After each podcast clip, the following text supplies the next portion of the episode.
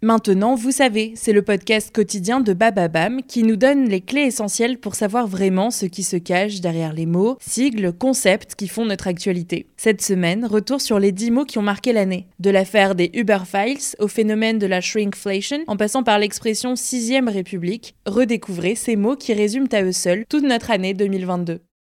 Qu'est-ce qu'un viol de guerre?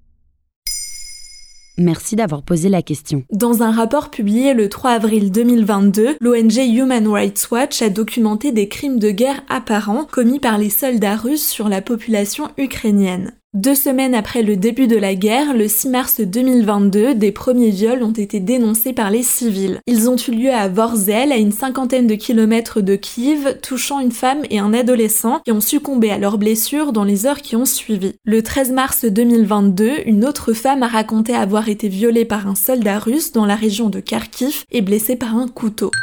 On parle ici de viol de guerre, un type de violence omniprésent dans les conflits actuels. Et quand en a-t-on entendu parler pour la première fois? En Europe, des premiers témoignages ont émergé pendant la Première Guerre mondiale et surtout ensuite à l'issue de la Seconde Guerre mondiale. Ils permettent aujourd'hui de dire que des viols de guerre ont eu lieu dans tous les camps. Le récit autobiographique Une femme à Berlin de la journaliste allemande Martha Ehlers, publié de façon anonyme dans les années 50 aux États-Unis, raconte les meurtres et les viols de guerre commis par l'armée rouge pendant les dernières heures de la guerre au printemps 1945. Ces viols de guerre ont été totalement invisibilisés. Un changement s'est produit dans les années 90 lors des guerres de Yougoslavie où des camps de viol ont été mis en place visant notamment des femmes musulmanes en Bosnie-Herzégovine. Le Conseil de sécurité de l'ONU l'a pour la première fois qualifié de crime international en 1992. Le viol de guerre a été inclus dans les crimes contre l'humanité par le Tribunal pénal international pour l'ex-Yougoslavie créé en 1993.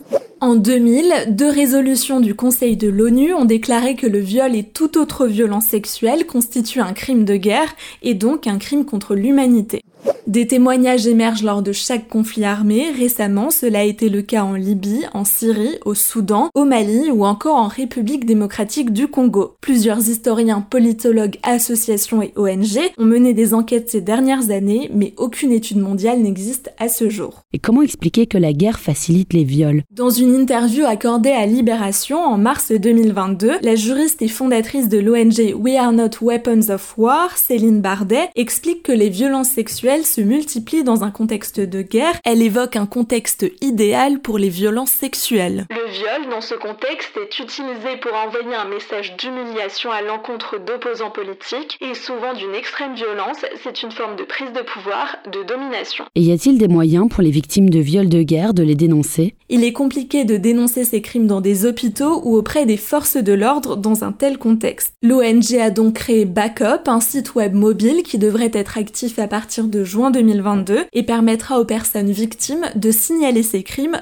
peu importe l'endroit où elles se trouvent. En plus de répondre à un questionnaire, elles pourront s'enregistrer et envoyer des photos qui serviront en cas de poursuite. Ces traces ne seront pas conservées sur le téléphone de la victime afin de la protéger. Et les témoins pourront également effectuer un signalement. Et comment sont punis les viols de guerre? Les conventions de Genève impliquent le respect du droit international humanitaire. Dans ce cadre, les viols, les tortures et les homicides volontaires sont interdits. Dans son rapport, Human Rights Watch écrit Quiconque ordonne ou commet délibérément de tels actes ou les aide et les encourage est responsable de crimes de guerre.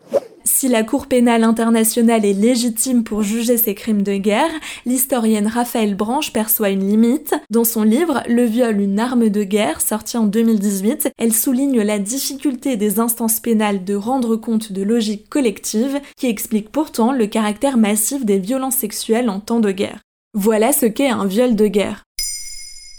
Maintenant, vous savez, un épisode écrit et réalisé par Pauline Weiss. Ce podcast est disponible sur toutes les plateformes audio et pour l'écouter sans publicité, rendez-vous sur la chaîne Bababam Plus d'Apple Podcast.